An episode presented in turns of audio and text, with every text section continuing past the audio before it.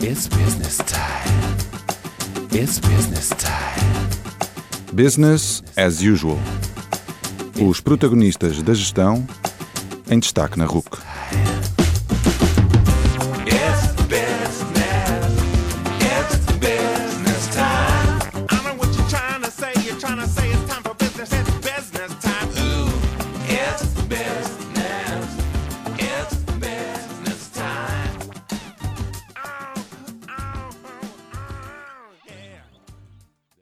Boa noite e bem-vindos ao 53º Business as Usual.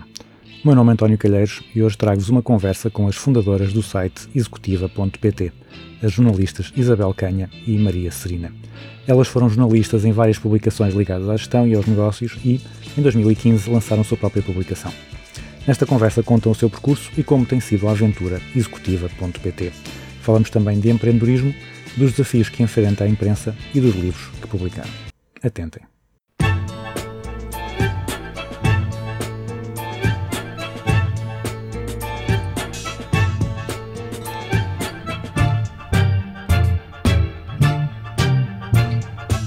Boa noite, Isabel Canha e Maria Serina, as, Noite. as fundadoras do site eh, ou portal. eh, Qual é que é o termo mais correto? Site, portal? Chamamos-lhe site. Site executiva.pt. Muito obrigado por, eh, por terem aceitado este convite para, para estarem no, no Business as Usual. O melhor É. programa de gestão da RUC é o único, portanto não há, não há aqui polémica, não é, uma, não é uma opinião que cause problemas. E vamos começar a, a falar um pouco, um pouco sobre vocês as duas. Têm um longo, longos percursos como jornalistas. Trabalharam um- algum tempo em conjunto, foram concorrentes em alguns, eh, em alguns períodos, nomeadamente uma na Fortunas e Negócios e outra na, na Executive Digest. Eu aqui devo dizer que eu era mais, eh, mais adepto da Executive Digest, mas só por causa do Dilbert, só por causa do Dilbert é a única, é a única razão. Ah, sim. E, e depois, em 2015, lançaram então em conjunto o, o site executiva.pt. Podem partilhar com os nossos ouvintes quais é que foram os momentos chaves eh, no vosso percurso conjunto, quando é que se conheceram, como mantiveram a relação enquanto eram concorrentes ou apenas enquanto não trabalhavam juntas, eh, como é que decidiram criar executiva.pt e qual é que é o passo seguinte no vosso plano para dominar o mundo. Bom, isso são muitas perguntas numa só, é uma maldade. Vamos começar pelo princípio. é, vamos começar pelo princípio, é isso mesmo. Então é assim, eu e a Isabel conhecemos em 91, quando eu entrei para a Exame, a Isabel já lá estava. Portanto, juntámos em 91, foi, digamos, uma amizade à primeira vista, foi imediato mesmo. Uh, trabalhámos juntas, portanto, na Exame, eu só lá tive seis meses, porque passado seis meses uh, saímos para fundar a Fortunas e Negócios. E aí sim, fomos juntas, eu juntei-me à equipa que tinha fundado a Exame e fomos juntas fundar a, Fortunas e Negócios. Depois, mais tarde, em 96, penso eu, a Isabel saiu para a Digest como editora. Eu acabei por me juntar em 98. Portanto, tivemos ali dois anos separadas, mas que foi só separadas profissionalmente, porque, como disse, a amizade foi à primeira vista e, portanto, desde o início que, além de colegas, fomos sempre hum, amigas, hum, mesmo muito amigas. Uh, nunca nos sentimos concorrentes durante esses dois anos, porque de facto os produtos uh, eram diferentes, eram um bocadinho diferentes. A Fortunas e Negócios era mais uma revista de economia e de negócios, enquanto a Digest era mais uma revista de gestão e carreira. Até mesmo os targets eram diferentes, não é? Mais tarde, aliás, foi na Digest que acabou por surgir uh, a ideia da Executiva, que foi um produto lançado na Digest, e que nos marcou de tal maneira que nunca mais nos abandonou essa vontade, esse desejo de dar continuidade ao projeto quando ele foi descontinuado no grupo empresa. Da Digest acabámos por seguir juntas para a Cosmopolitan, que foi um passo muito interessante de carreira. Sim, para Mas- quem tinha carreira no, no jornalismo de negócios, e na altura, já com, com alguns, alguns anos, uma década, eh, fazer uma inflexão para o jornalismo feminino foi uma descoberta fantástica e, e que nos apaixonámos pelo jornalismo feminino, ah, que não é só um jornalismo fútil, ao contrário daquilo que as pessoas pensam, portanto há reportagens muitíssimo bem feitas e bem, bem pensadas e bem estruturadas, E há conceitos de revista muito Exatamente. estudados e muito rigorosos. E, e, foi uma descoberta fantástica e uma aprendizagem enorme, até porque a Cosmopolitan era, digamos assim, um franchising da Hearst em Portugal, como, como de resto é em todo o mundo.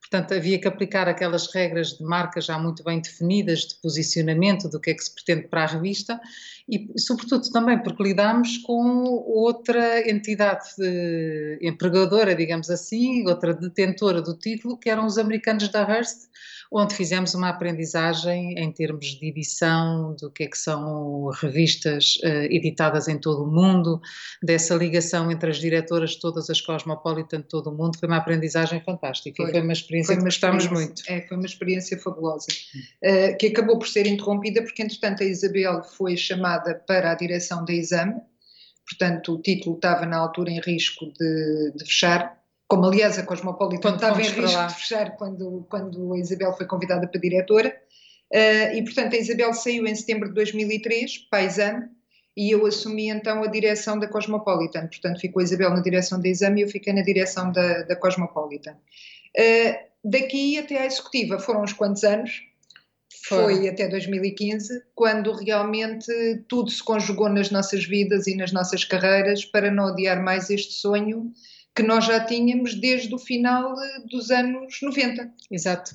E é um sonho que, eh, à nossa escala, era um sonho ambicioso, porque de facto lançarmos nós, ou seja, desde sempre que tínhamos trabalhado em grandes grupos de comunicação social, na média capital, na empresa e, portanto, em grupos muito estruturados, com, com todos os departamentos completamente a, a trabalhar em conjugação, etc., mas cada um com as suas áreas de responsabilidade depois, de repente, tornámos-nos empreendedoras uh, e decidir lançar um projeto de comunicação social numa altura em que a comunicação social estava em crise, uh, um projeto nesta área da igualdade de género que pretende dar voz a mulheres, etc.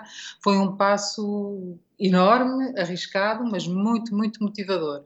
Nasceu com grandes ambições porque, apesar de ser um, um projeto sem sem outro financiamento que não o, o, nosso próprio, portanto, uma aventura empresarial sem, sem investidores externos, queríamos que fosse de facto a referência nesta área da comunicação social. Que cada vez que alguém procurasse uma executiva, que algum executive search fizesse uma pesquisa, que alguém organizasse uma mesa redonda, que alguém quisesse trabalhar algum projeto nesta área da igualdade de género, o primeiro nome que lhe ocorresse fosse o nosso, executiva. E isso acho que conseguimos essa notoriedade e esse posicionamento em pouco tempo. Portanto, nascemos com fortes ambições, mas não temos propriamente planos para dominar o mundo.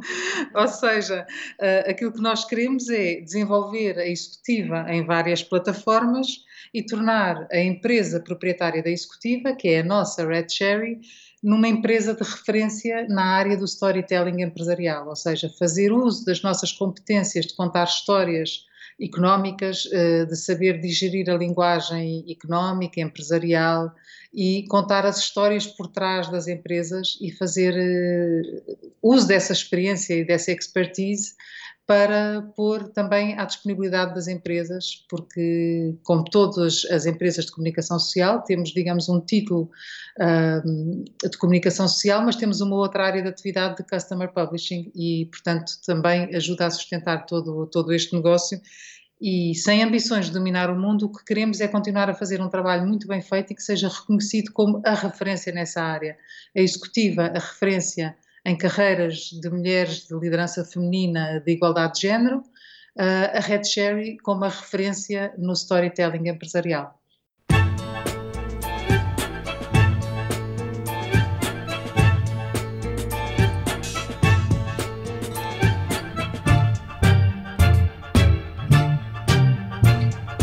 Vocês uh, referiram que, o, que a executiva já era um sonho desde, desde os anos 90 e vocês, como, como jornalistas que trabalharam maioritariamente na área dos negócios e depois lá está, passaram também pela, pela Cosmopolitan, têm, uh, parece, o perfil adequado, o perfil certo para, para este tipo de publicação, como é, como é executiva. Eu aqui queria colocar duas questões. A passagem pela Cosmopolitan foi uma ideia, foi estratégica no sentido de perceberem melhor como é que funciona o, o mercado do público feminino para depois ganharem aprendizagens para, que seriam úteis para a executiva. aconteceu por acaso? e a outra pergunta é, quando vocês dizem que isto é um sonho desde os anos 90, quando vocês estavam a estudar, vocês estudaram, estudaram ambas Direito, Uh, tinham, tinham ideias de, de, de ser jornalistas ou o jornalismo surgiu também de forma imprevista, de forma não planeada? Bom, então vamos lá. Primeira pergunta: a Cosmopolitan não foi um passo estratégico que nós demos na carreira, foi uma agradável surpresa, completamente inesperada para nós, eh, mas que foi, acho eu, um, um golpe de gênio de, da empresa, eh, de determinadas pessoas dentro da empresa, eh, que perceberam que, pelo trabalho que tinha sido feito na executiva, de facto, eh, nós tínhamos, e sobretudo a Isabel, na altura que foi dirigir a, a revista, a Cosmopolitan, nós tínhamos o perfil certo para dar a volta uh, à, à Cosmopolitan e levar um olhar fresco e, sobretudo, eu acho, de grande organização e métodos de trabalho, que eu acho que era um bocado também o que na altura fazia alguma falta à revista, era organização e métodos de trabalho.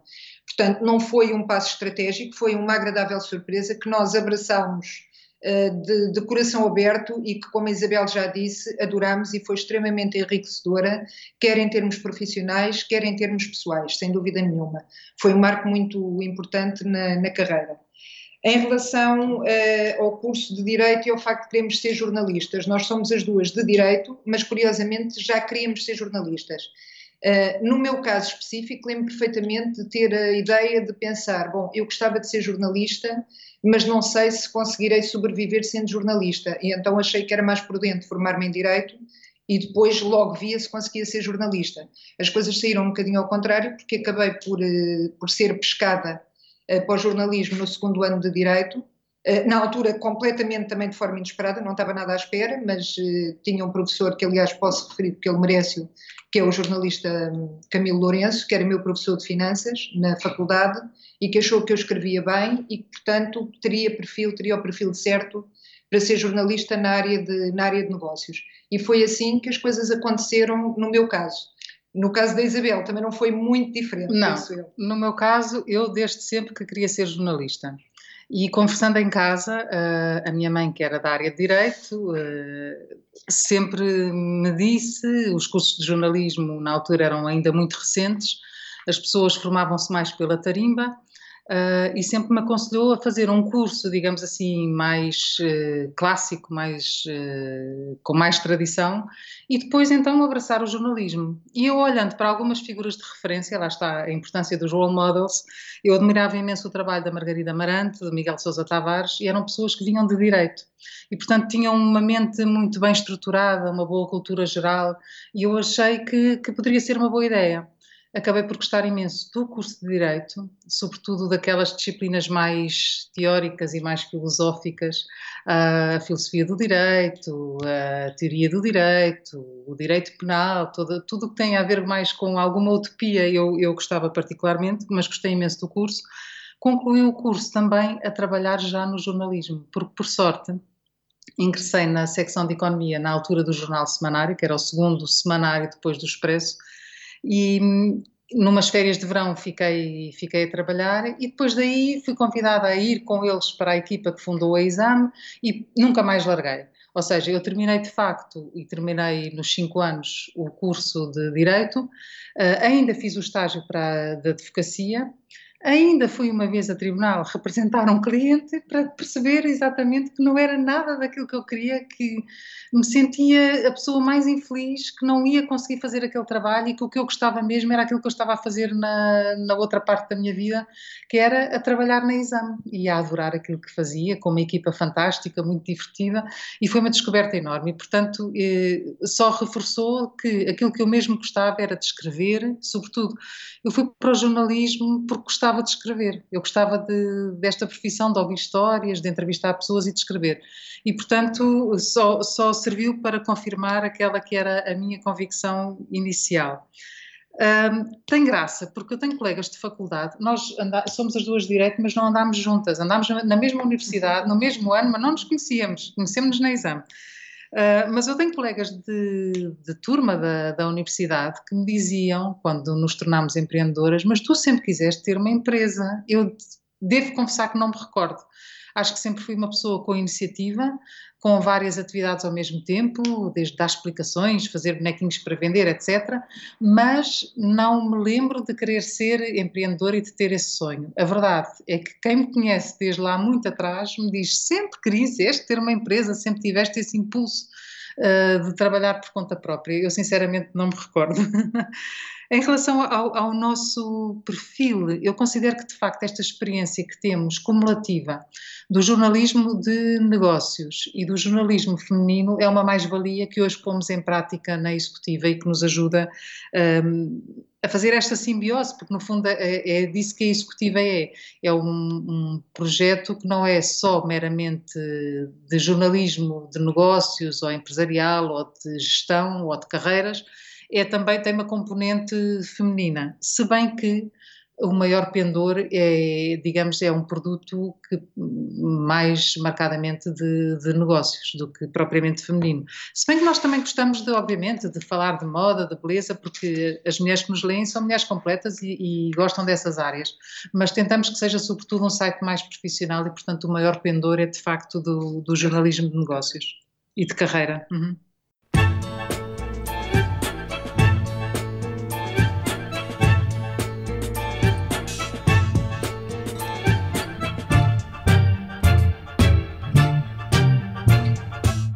Isso que estavam a dizer, que, que as mulheres que, que vos leem, portanto, que são, são mulheres completas, portanto, essas, essas mulheres uh, poderiam, lá está, ter, uh, ler uma publicação sobre gestão, sobre negócios, ler outras publicações com, com, com essas outras áreas, mas vocês então decidiram criar o executiva.pt que oferecesse tudo isso para, para as mulheres. Uh, porque, o, que, o que é que vos levou a sentir que, que havia aqui uma oportunidade de negócio que havia espaço na, no, no contexto da, da imprensa para, para a executiva.pt? De facto, há outros meios de comunicação social que são, e há inúmeros meios de comunicação social, de, na, mais na área de, de, negócios, de economia, de carreiras, de marketing, de recursos humanos, ou seja, especializados nessas áreas. Aquilo que sentimos é que faltava um meio de comunicação social, e é importante frisar isto porque nós somos, a executiva é um meio de comunicação social, registado na ERC, etc., um, que desse voz às mulheres para as retirar da obscuridade, para que elas sirvam de role models, ou seja, de modelos inspiradores para outras mulheres. Porque nós sentimos que, quer a nível das instituições supranacionais, como a União Europeia, todos os Estados, ou a maior parte dos Estados, as empresas e, as outras, e outras organizações, as próprias pessoas, elas estão cada vez mais despertas, mais sensibilizadas para este tema da igualdade de género. E, portanto, nós sentimos que havia aqui uma lacuna, havia aqui uma oportunidade de mercado, visto do, do ponto de vista empresarial, que uh, precisava de ser preenchido e que sentíamos que uh, ou lançávamos rapidamente a executiva ou alguém viria com um, um, outro produto para o, para o mercado. Como este era um sonho antigo, decidimos mesmo dar o passo e avançar, porque o mercado assim começava a, a, a exigir, ou seja, é um tema que está na agenda. Por outro lado, pela experiência que nós tínhamos como jornalistas, que em 2015 já levávamos 25 anos de profissão, uh, sabíamos também que não faltavam mulheres talentosas nas empresas que não apareciam, ou seja, nós eh, conhecíamos-las, eh, muitas vezes quando íamos entrevistar eh, os homens, lá está, que estavam à frente das empresas, conhecíamos de outras formas, eh, em eventos e tudo isso, mas estas mulheres eh, tinham talento, estavam a apostar tudo na sua carreira, tinham competência, mas estavam completamente na obscuridade, como diz a Isabel, pelo menos fora das suas empresas, mas muitas vezes dentro das suas próprias empresas. E, portanto, nós achamos que estas mulheres não só mereciam ser mais conhecidas pelo trabalho que faziam diariamente, como a sua experiência e a sua determinação seria muito inspiradora para outras mulheres. O que faltava era realmente um meio que lhes desse voz, que lhe desse palco. E foi isso que nós quisemos fazer com a executiva e que acho que temos estado a fazer ao longo destes cinco anos. Porque repare, os outros órgãos de comunicação social um, não dão o palco às mulheres que uma executiva dá. Porque é preciso sistematicamente estar vigilante e ter o tema na agenda e andar à procura delas para que elas apareçam, porque é normal que os nomes que apareçam primeiro, que as pessoas mais se recordem para entrevistar, que sejam mais chamados para mesas redondas de, de, de, eventos organizados por estes meios de comunicação social, sejam sempre os mesmos, sejam sempre os homens que já estão na ribalta. Uh, é muito fácil isso acontecer e, portanto, é preciso uh, ter um, uma completa vigilância, um, uma eh, uma atenção permanente a este tema para que as mulheres surjam. Felizmente, os outros órgãos de comunicação social começam a procurar também uh, entrevistar mulheres, ter mulher nos seus painéis, mas uh, a executiva, digamos assim, é é colocou isto na agenda. Uh, perdoa a imodéstia, mas achamos que tivemos aqui um papel muito, muito importante nesse, nesse aspecto. E em termos de igualdade de, de género na, na, gestão e nas empresas em Portugal, uh, portanto, além de, haver agora a executiva, sentem que, e que vocês referiram que os outros meios de comunicação também começam a dar mais, mais destaque à, à questão e começam a procurar mais a, as mulheres talentosas que sempre existiram, mas que nem sempre tiveram palco. Uh, sentem que, que, a situação está, está a evoluir a um, a um ritmo adequado? Uh, ainda há muito a fazer, estamos atrasados relativamente ao que se vê noutros países. Como é que vocês olham para, para a situação em Portugal? Nós, nos últimos anos, na última década, digamos assim, demos passos sempre positivos, ou seja, uh, referimos-nos, por exemplo, ao estudo da Informa DIB, que analisa a composição dos, dos, órgãos de administração e de direção de todas as empresas portuguesas e se vê de ano para ano que a representatividade das mulheres vai melhorando. Mas vai melhorando a um ritmo uh, que não é o desejável, que não é uh, o que nos permite uh, corrigir situações à partida já de grande desigualdade. Portanto, por um lado, se as mulheres estão a fazer esse caminho e se as empresas estão a reconhecer a sua valia e a, a, a promovê-las a cargos de, de liderança e de direção, isso não acontece ao ritmo que deveria acontecer.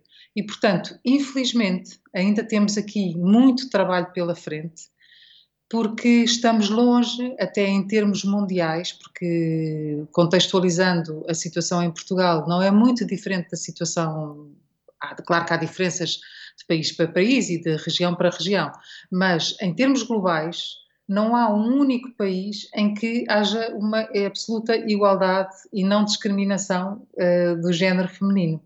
E nas questões do trabalho, estas questões, esta, esta desigualdade também uh, se revela e de que forma? E de que forma? Não só na desigualdade salarial, como na representatividade das mulheres nos cargos de direção, e, portanto, há um trabalho a fazer a nível mundial. Eu penso que foi o Fórum Económico Mundial que estimou que faltariam cerca de 200 anos para que na igualdade do trabalho, para que se atingisse em todo o mundo uma igualdade no trabalho.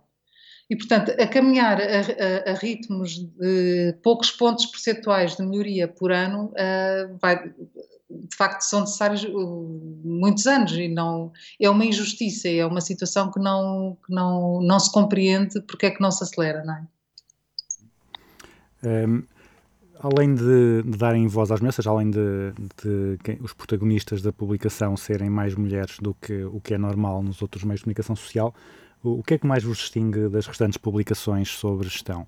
Vocês já falaram um pouco do, do storytelling, acham que, que, contar histórias é, é, algo que é mais valorizado pelo público feminino do que, do que pelos homens? Uh, nós, no, no, caso da executiva, mais do que o storytelling, no caso da executiva especificamente, o que nós fazemos é entrevistar, dar voz a estas mulheres e dar voz no sentido de falarem sobre o seu percurso profissional. Porque é, é isso que nós nós e enfim, as mulheres com quem conversamos, eh, é isso que nos parece ser realmente muito importante. Estas mulheres que chegam aos lugares que ambicionaram e que merecem, porque estão preparadas para isso, ehm, têm que ter visibilidade, têm que se mostrar a outras mulheres para provar que é possível eh, ter uma carreira, chegar ao topo e continuar a ter uma vida, que é o receio de, de muitas mulheres não serem capazes de, de, dar conta de tudo, de todas as várias vertentes da sua vida. Portanto, aquilo que nós fazemos na, na executiva é, como meio de comunicação social, damos voz a muito mais mulheres, obviamente, do que outros órgãos de comunicação social, porque é, essa a nossa, é esse o nosso objetivo, o nosso fim, além de que somos uma iniciativa multiplataforma, eh, que concretizamos esta missão não só no site, mas também através de algumas revistas que já publicamos, executiva, de livros de entrevistas a mulheres executivas e a mulheres empreendedoras e empresárias, e também nos vários eventos que fazemos em diferentes áreas.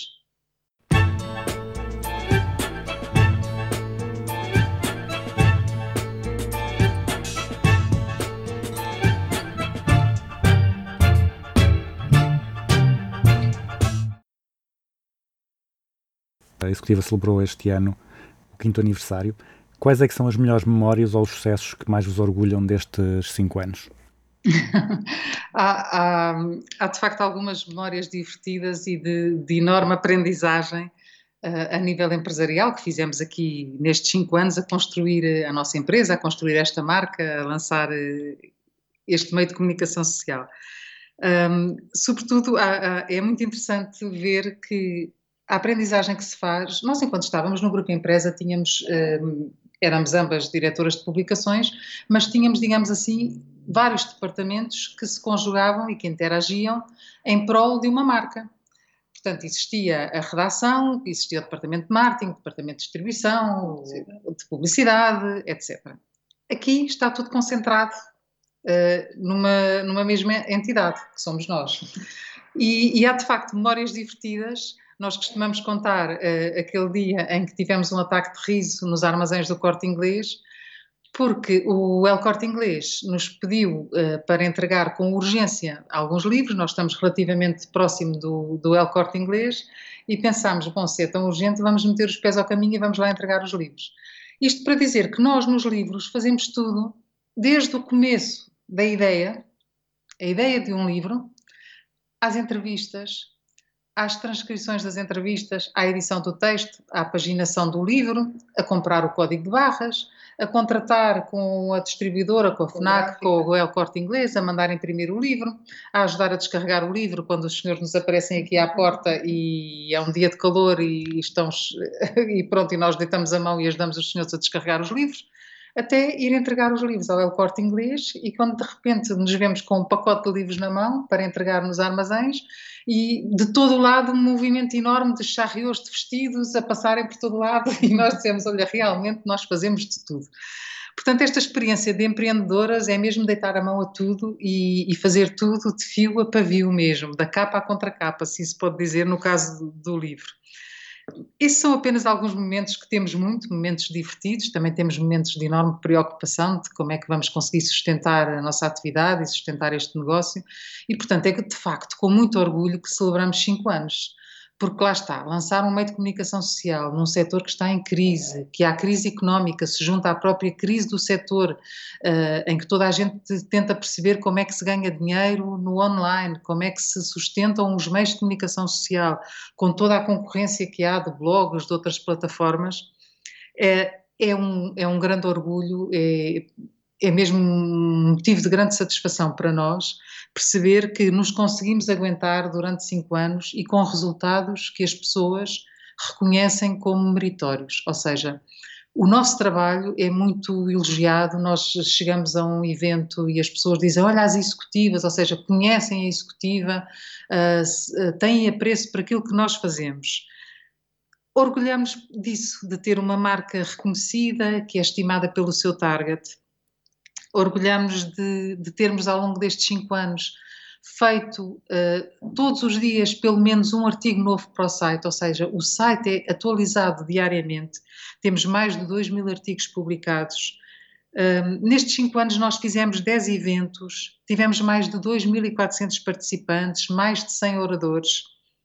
Temos, sobretudo, dois grandes eventos que são uh, os nossos porta-bandeiras, que são a Grande Conferência Liderança Feminina, feita anualmente e que desde o primeiro ano tem sala esgotada com 400 mulheres. E fazemos também o prémio das mulheres mais influentes em Portugal, que é um prémio único uh, que visa premiar o talento e a excelência uh, e o poder uh, feminino. Orgulhamos de ter em cada ano editado um livro, temos cinco livros editados, com muito sucesso. Quatro desses livros são com 38 entrevistas e estes livros têm-se comportado muito bem em termos comerciais no mercado. Dois deles estão escutados, que é o Lições de Liderança de CEOs Portuguesas e o Memórias de Executivas. Um, temos o Como Chegar a Líder, que não foi escrito por nós, mas que foi editado pela nossa editora, que está na quarta edição, um livro com extremamente bem sucedido. O Novas Lições de Liderança na segunda edição. Temos um best-of que lançámos este ano e que infelizmente foi apanhado pela pandemia, que prejudicou imenso a sua distribuição, porque foi o livro a chegar da gráfica e, e, e toda a gente a entrar em confinamento, mas que é um livro que reúne os melhores conteúdos do site e onde as pessoas podem uh, ter acesso em entrevistas com os maiores CEOs, com, com CEOs e não só, porque nós no site não falamos só de, de empresários e gestoras, falamos também de outras mulheres que tenham uma profissão. Mas neste livro nós reunimos o melhor dos conteúdos publicados nos cinco anos do site. E depois esta nova área que fizemos, que são os cursos de formação para mulheres uh, empresárias, empreendedoras, uh, gestoras, uh, em que tivemos 41 oradores nesses cursos e 220 participantes. Portanto, para uma estrutura muito pequenina, com, sempre uh, uh, com muito cuidado em, em, só lançar projetos que percebamos que vamos conseguir tirar rentabilidade que ajuda a sustentar o site. Nós orgulhamos de ter feito tudo isto. Olhando para trás, achamos que foi um, um percurso bonito e, que, e qual nos congratulamos. Eu achei muito interessante terem, antes de, de falarem do, dos números e da, dos eventos, etc., eh, vocês falaram do, do gozo que vos dá o, o dia a dia do, do trabalho, das tarefas em si do trabalho. Uh, isso, acham que isso é, é, o, é o que vos ajuda, lá está, o gostarem do que fazem ajuda a ultrapassar essas dificuldades, terem uma equipa muito mais pequena, terem que fazer uh, um pouco tudo. Se vocês estivessem na executiva só para ganhar dinheiro ou só pelo prestígio, se calhar não ia, não ia resultar. Se calhar já tinha acabado. não, a paixão por aquilo é. que se faz é fundamental, uh, sobretudo quando, quer dizer, sempre foi. E nós sempre tivemos sempre. a sorte, desde sempre, sempre de, de, de ter, sermos apaixonadas por aquilo que fazíamos. Como dissemos no início, quer uma, quer outra, sempre ambicionou, sempre sonhou ser jornalista e, portanto, tivemos essa, essa sorte. Uh, aqui, uh, realmente, se nós não tivéssemos a paixão que temos por aquilo que fazemos, uh, teríamos uma vida muito difícil, muito mais difícil que aquela que temos. Porque realmente só pela paixão que temos é que nos permite estarmos sempre à procura de novas vias, estamos sempre muito focadas naquilo que as mulheres precisam que, que nós lhe possamos dar, para ajudar a sua progressão profissional. Como diz a Isabel, é sempre um esforço constante de tentar rentabilizar os, os, os, projetos, porque senão eles não podem avançar, porque lá está, nós não temos investidores, portanto não, não, não podemos esbanjar dinheiro nas coisas. Temos uma gaveta, uma caixa, um móvel, se quiser, cheio de ideias para concretizar, eh, assim consigamos eh, de facto rentabilizá-las Uh, e, portanto, só com uma grande paixão é que se consegue dar os passos que temos dado. Uh, já assumimos vários riscos, arriscamos, recuamos, uh, enfim, tudo está nas nossas mãos, para o melhor e para o pior. Não está tudo, porque se tivesse tudo nas nossas mãos a vida seria mais fácil, mas grande parte de, do sucesso e do, da sustentabilidade da revista, está na, da, do site, está nas nossas mãos e, e isso também nos permite, lá está, uh, arriscar, recuar, uh, só apostar naquilo em que nós acreditamos e não em, em, projetos que nos são impostos, que é aquilo que muitas vezes acontece quando se tem financiadores e investidores e tem que se dar passos com os quais nós não concordamos e para o melhor e para o pior estamos sozinhas nesta jornada, mas muito bem acompanhadas uma pela outra e com esta paixão comum pelo projeto e pela nossa profissão. Sim, isso é sabido que trabalhar com um propósito uh, é, é, o melhor que há, não é? É ouro sobre azul. Uh, e de facto, esta nossa missão de ajudar a progressão profissional das mulheres e que as mulheres sejam mais reconhecidas de, no trabalho contribuir para uma maior justiça nesta área é aquilo que nos move. E essa paixão, isso e a paixão de escrever, de contar histórias, de fazer entrevistas, de conhecer pessoas, de organizar eventos, isso é, é impagável. É, é curioso, aliás, que nós, nas entrevistas que fazemos a gestoras, costumamos perguntar qual é que é o conselho que daria a uma jovem executiva. Fazemos muitas vezes esta pergunta, ou seja, ou o conselho que, que daria a si própria a, quando estava a começar a carreira. E é muito interessante verificar que uh, é quase invariável uh, todas elas dizerem que é preciso ter muita paixão pelo que se faz, ou seja, que o conselho a uma jovem executiva é que faça aquilo que a apaixona. Uh, porque lá está, uh, trabalhar uh, aquele velho, velho, provérbio de Confúcio: se gostares daquilo que fazes, não trabalharás nem um só dia. A ideia é esta, não, não é por estas palavras. Se nós gostarmos tanto daquilo que fazemos, não, não se pode dizer que, que é trabalho. O trabalho visto como ele é visto pela maioria das pessoas. Para nós, de facto, é um prazer, é, é, é com energia que, que todos os dias vimos trabalhar e, e isso é, é, de facto é o que nos move, é o que, é o que tem permitido superar estas as dificuldades que obviamente que aparecem no caminho de qualquer empreendedor.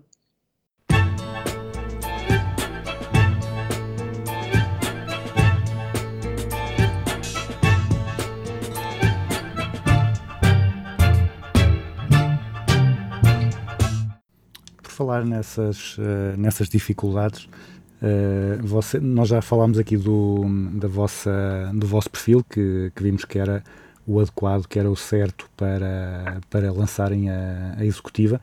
E também a Isabel já falou de que uh, os, os, seus amigos uh, achavam que queria ser empreendedora e sempre acharam que isso seria, seria um passo natural. Mas apesar dessa da experiência que vocês já tinham na, na área editorial e desse, desse gosto pela, pela atividade em si, Uh, apareceram no, nesta aventura da, da, executiva apareceram obstáculos que não estavam à espera que mesmo, mesmo sendo experientes na área uh, não conseguiram prever. E um, outra outra questão uh, tomaram decisões que, que agora se arrependam de que agora olham para trás e pensam ok se calhar devemos ter feito isto de, de forma diferente. Eu acho que há sempre obstáculos em qualquer plano de negócios há sempre coisas que não foram previstas ou que foram subestimadas ou subestimadas. Eu acho que isso é, é quase inevitável acontecer. Se bem que nós, antes de lançarmos a empresa e antes de, de lançarmos o título e de nos aventurarmos como empreendedoras, falámos com muitas pessoas, quer nesta área, na área editorial, mas sobretudo pessoas com experiência nos negócios. Embora nós fôssemos jornalistas da área de negócios, não tínhamos experiência de. Quer dizer, nós geríamos um orçamento, o orçamento da redação, geríamos uma equipa, que era a equipa da redação, contribuíamos para o orçamento com os nossos inputs para o orçamento global da empresa, mas não tínhamos a, a decisão conjunta sobre toda a estratégia coisa que aqui passamos a ter, não é? Toda, toda a orientação, o que fazemos, o que não fazemos, como fazemos, tudo isso é, é definido por nós. Portanto, nesse caminho há sempre dificuldades que não foram previstas, aprendizagens que são feitas, hum, mas eu acho que isso faz, faz parte de, do percurso de qualquer empreendedor. Acho também que se não tivéssemos feito todo aquele, aquele trajeto no passado, o nosso percurso como empreendedor hoje não seria o mesmo. Ou seja, não seria a mesma coisa nós sermos umas jovens acabadas de sair da Universidade de Direito e, e sensíveis para este tema da igualdade de género, decidirmos lançar este, este projeto. Porque faltaria toda aquela experiência e toda a aprendizagem que foi feita. Uh, nós, à saída da universidade, não temos os contactos que temos passado 25 anos de jornalismo, como é óbvio, uh, não temos a mesma experiência de vida, não temos o mesmo olhar sobre as coisas e, portanto, uh, não seria de facto a mesma coisa. É, toda esta experiência foi, foi importante. Em relação a arrependimentos, pergunta-nos se, se, nos arrependemos de, de, alguma decisão que tomamos. Como sempre, arrependemos, isso é, é o risco que se corre eh, quando se arrisca, um, mas acho que faz parte dos negócios, quer dizer, nós temos que viver com isso, porque costuma-se dizer, enfim, quem não arrisca não petisca, uh, e neste caso nos negócios é mesmo isso, é assim, por vezes tem que se testar, pode resultar, pode não resultar, já testámos algumas coisas que não resultaram, não nos arrependemos disso, gostaríamos que não tivesse sido assim, porque por vezes também envolvem outras pessoas que já estiveram connosco, e quando há outras pessoas envolvidas é sempre mais difícil uh, de gerir as coisas quando elas não correm como nós gostaríamos que tivessem corrido, uh, mas acho que é assim, faz parte, não, não há outra forma de fazer as coisas. Uh, e portanto é assim, se nos arrependemos de decisões que tomamos, eu acho que não há nenhuma decisão que nós possamos dizer que nos arrependemos. Testamos coisas que não resultaram, mas faz parte. Faz, e, sobretudo nós somos muito cautelosas, porque como investimos o nosso dinheiro e ele é escasso para, para todas as coisas que gostaríamos de fazer, tentamos só partir para os projetos quando eles já estão minimamente salvaguardados em termos de, de receitas, ou seja, que não vai prejudicar a sustentabilidade um, e os recursos que nós necessitamos de alocar ao site, porque o site, eh, na perspectiva da nossa empresa, é apenas uma fonte de custos. Uh, e, portanto, são as outras áreas onde, onde, que são fontes de receita que ajudam a sustentar este site, que é a nossa missão e que é a nossa montra, digamos assim. Mas, portanto, damos passos uh, prudentes, calculados, com algum risco, claro, mas tudo feito de forma muito prudente. E, portanto, eu, eu, concordo com o que diz a Maria, não, não, não há grandes arrependimentos, há fontes de aprendizagem e, e que nos que preparam o caminho para o futuro, para, para outras decisões que depois provam ser melhores.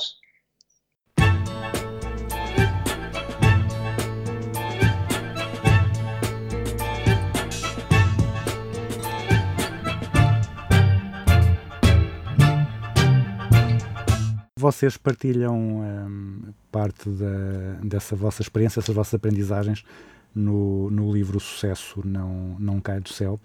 Uh, e algumas das lições que vocês uh, lá, lá partilham uh, têm muito a ver com a, com a importância da, da estratégia. Por exemplo, a importância das reuniões prévias, o não disparar à toa, tomar decisões difíceis, não perder o foco e planear antes de fazer. Mas a estratégia tem duas dimensões, a estratégia planeada e a estratégia emergente, aquela que aqueles acertos que vamos fazendo à medida que a, que a realidade nos vai, nos vai apontando caminhos. Uh, nestes cinco anos da, da Executiva.pt, uh, eh, quais é eram os aspectos críticos da vossa estratégia inicial e o que é que foi, o que é que foi surgindo como, como ajustamento emergente que, que tem corrido bem?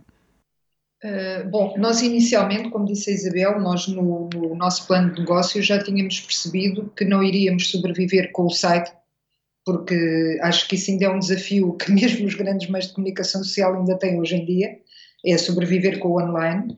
E, portanto, desde o início que planeámos que o Customer Publishing seria uma importante fonte de receitas Uh, tal como também seria uma importante fonte de receitas para a executiva declinarmos a nossa atividade uh, noutras, noutras vertentes, um, como os livros, os eventos, os cursos, porque não só nós fazemos estes projetos com o apoio de empresas que se revêem nesta missão da igualdade de género, da igualdade de oportunidades e da, aposta na progressão profissional das mulheres e, portanto, que nos ajudam patrocinando uh, quer os livros, quer os eventos, e apoiando-nos também nos cursos, na realização dos cursos, quer por vários tipos de, de, de, de meios. Um, e, portanto, desde o início que nós tivemos claro que o nosso caminho teria que passar, teria que passar por aqui. Temos muitas ideias, como já disse, que não foram ainda concretizadas, continuam na gaveta porque ainda não conseguimos uh, sensibilizar as empresas para elas mas somos muito persistentes, somos determinadas e somos persistentes, que aliás são, são, são características que qualquer empreendedor tem que ter, porque senão dificilmente uh, chega a algum lado. Uh, e portanto consideramos que estão ainda, ainda é um processo, portanto não, não estão na gaveta, mas a gaveta pode abrir a qualquer momento. Portanto, Temos essa experiência de, de, do passado, projetos que tentámos concretizar e que nesse ano não conseguimos, mas que fruto da nossa persistência e de continuar a apresentar a, empresas acabaram mais tarde por se concretizar e, portanto, acreditamos que esse é um uhum. caminho que irá sempre, sempre acontecer. Eu diria que houve, houve pequenos ajustes na nossa estratégia, mas o CERN uh, não mudou. Ou seja, o que estava previsto no plano de negócios era lançar um meio de comunicação social chamado Executiva com esta missão e fizemos-lo e era ter uma outra área de atividade, era declinar este, esta executiva em, em, outras atividades que ajudassem a sustentar o site. Como disse a Maria, os cursos, os, os eventos, etc., os livros que têm, que têm patrocínios. e que depois são canalizados para, para o site. E também uh, a importância do customer publishing, ou seja, de, de, das competências de escrita e de edição que colocamos ao serviço de empresas e que é uma área que ajuda também a sustentar esta parte mais, mais editorial. Portanto, houve pequenos ajustes, mas em termos da estratégia e do, daquilo que era a empresa pensada, não, não houve grande alteração.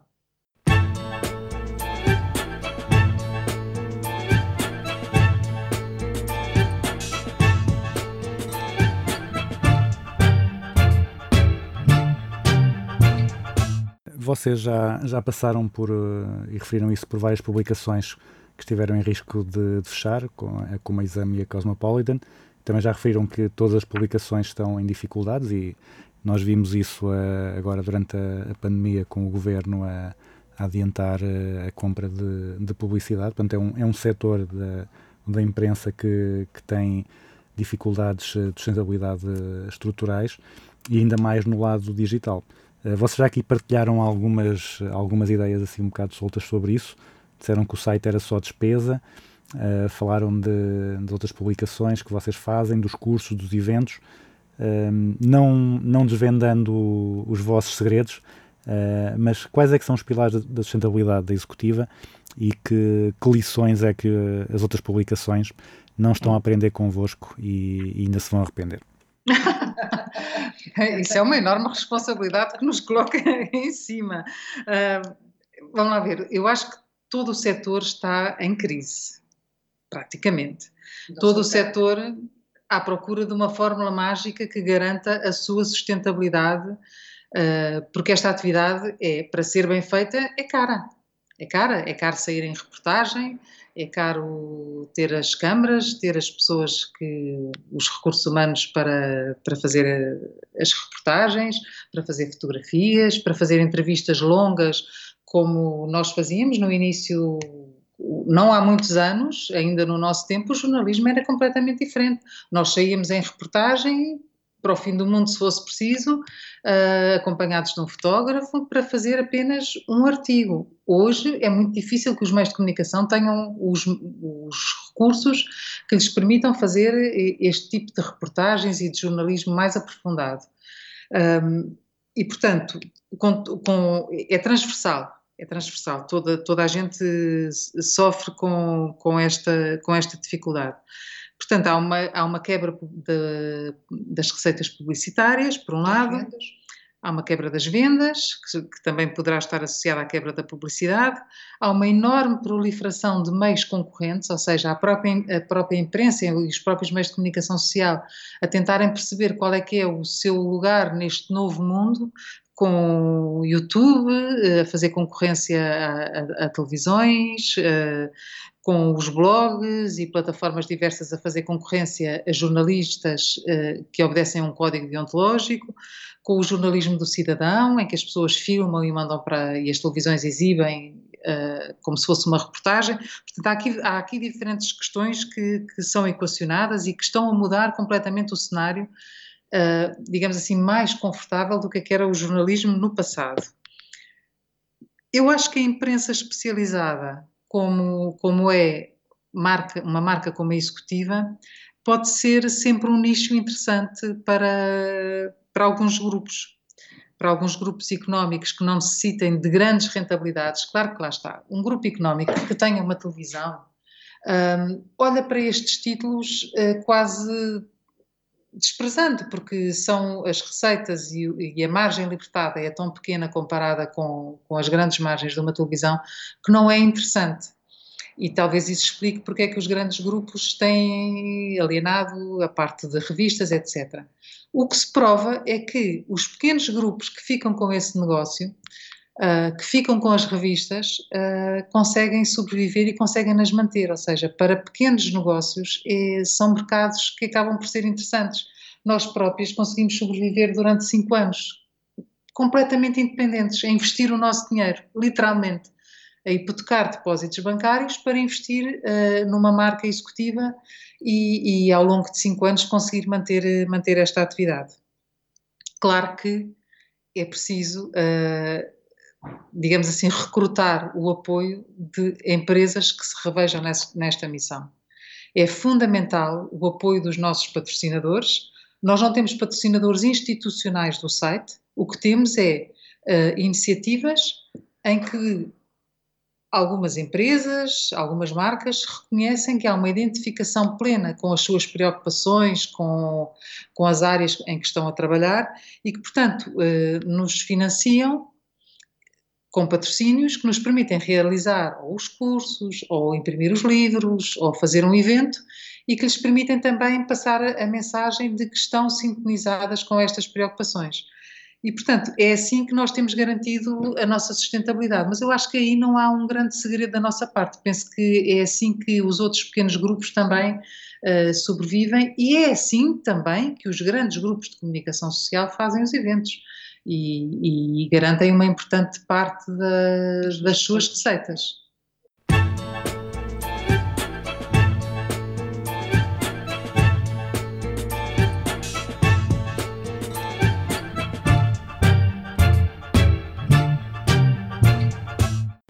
livro que, que já referimos, uh, da, do sucesso não, não cai do céu, vocês falam, têm, têm então as, as vossas lições de, para as empreendedoras e uma, a vossa 12 lição é que as vitórias devem ser uh, celebradas, o que eu acho que é uma excelente lição, porque a minha, a minha opinião sobre a cultura empresarial portuguesa é que se valoriza muito o sisudismo, ou seja, uh, parecer muito sério e só falar em trabalho, trabalho, trabalho, não, não se falar, uh, como vocês falaram há pouco, do, do, gosto pelo que se faz, não se falar de, de festejar. Uh, a vossa ideia de celebrar as vitórias é uma resposta a essa cultura que também encontraram ou é uma prática que existe em mais organizações do que, do que eu imagino? Uh, eu penso que é, é assim, é, uma, é, é, algo que tem a ver connosco. No nosso é? caso é completamente genuíno, é, é espontâneo, é Portanto, temos que ir brindar, temos que ir. Eh, é, portanto, digamos que o mundo dos negócios, e nós lá está, pela profissão que, que temos e que tivemos durante muito tempo, realmente é, é um mundo muito, muito sisudo, fazem falta pessoas mais irreverentes, uh, como nós temos casos, enfim, lá fora do, do Richard Branson, por exemplo, não é? Mas que é um caso invulgar em todo o mundo, não só em Portugal.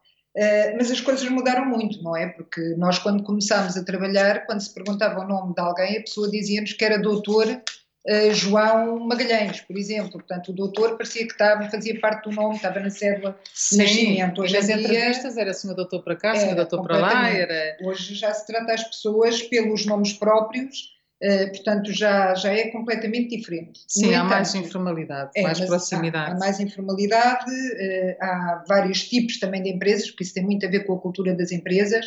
Um, e nós conhecemos inclusivamente empresas que, que cultivam isto de outra forma, não é? Temos empresas, por exemplo, quando ganham um novo cliente ou um novo negócio, tocam um sino para que todos os colaboradores uh, tomem conhecimento disso, outras que festejam de outra forma, sei lá, podem abrir uma garrafa de champanhe. Portanto, já temos falado com muitas empresas que de facto celebram as vitórias como nós também celebramos ou que partilham eh, os grandes acontecimentos, os bons acontecimentos com os colaboradores, nem que seja por um, por um e-mail para todos, e isso é sempre muito, muito importante. É outra forma de celebração.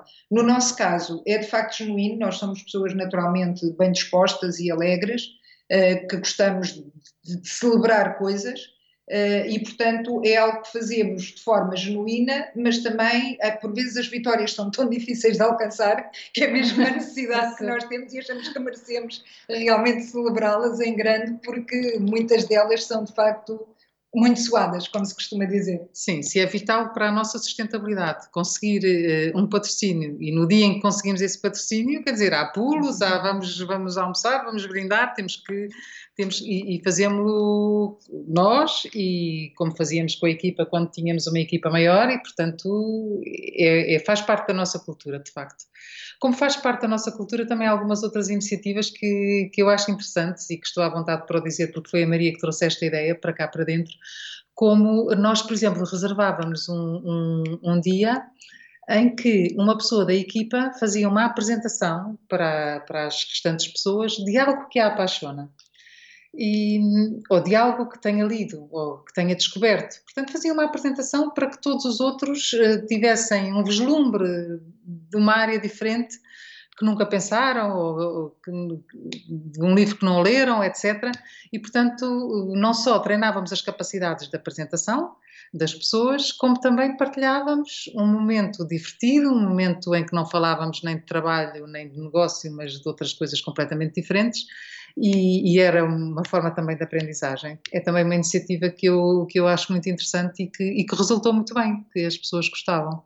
E são aquelas coisas que, com pouco ou nenhum dinheiro, sem qualquer investimento, se pode fazer para, para melhorar o ambiente interno, a comunicação, o facto de estarmos juntos, de estarmos a, a celebrar, de estarmos a, a conviver. E, e foi, foi muito interessante. Muito bem. Uh, quase, tô, se, se, eu não tivesse também muito feliz no meu, no meu emprego, pensava em, pensava em ir trabalhar para a executiva. Ainda bem que estamos a conseguir transmitir o nosso entusiasmo, uh, que é enorme por, por, este, por este nosso projeto. De facto, é, é, sempre com muita alegria que vimos trabalhar e que há muita dificuldade, não vamos esconder isso. Há muita dificuldade, qualquer empreendedor tem, vai encontrar muita dificuldade. Mas, mas há, há o tal propósito, há o, o, o tal sonho de conseguir fazer as coisas e felizmente elas vão acontecendo que é também tão. É muito, muito motivador, muito, muito entusiasmante. Obrigada.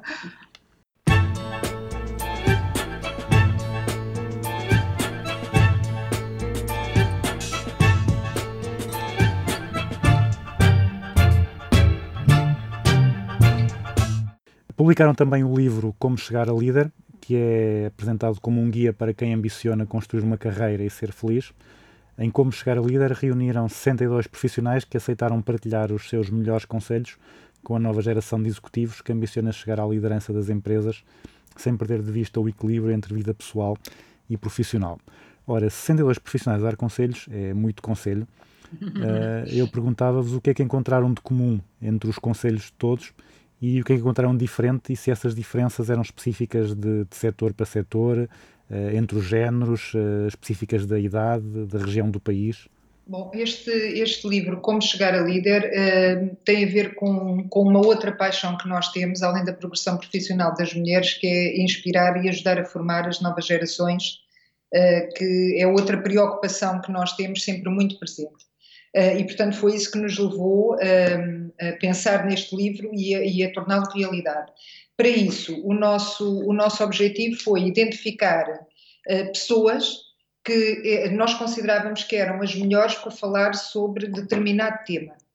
Uh, os temas foram completamente diversos, portanto não é fácil, não lhe consigo responder, não lhe, não lhe vou dar a resposta que me pede, uh, porque posso lhe dizer que, portanto, a cada autor demos um tema diferente, precisamente porque achamos que aquela era a pessoa certa para falar sobre ele, e temos textos tão diferentes como, como fazer um perfil de LinkedIn escrito pelo Pedro Caramês, que é uma autoridade em, Portugal sobre LinkedIn, digamos, uh, sobre as vantagens de começar a carreira numa startup, escrito pela Sara Duó, do Grupo IOR, fundadora do Grupo IOR, que achámos que também era a pessoa certa para falar sobre isso, sobre os Fanaholics, da Soldado Carvalho Duarte, uh, da Transsearch, empresa de, de Executive ou mesmo sobre as três situações em que deve dar um murro na mesa do Pedro Pina, que está na Google no Reino Unido. Portanto, como vê, são temas completamente diferentes e foi isso que nós eh, procuramos aqui.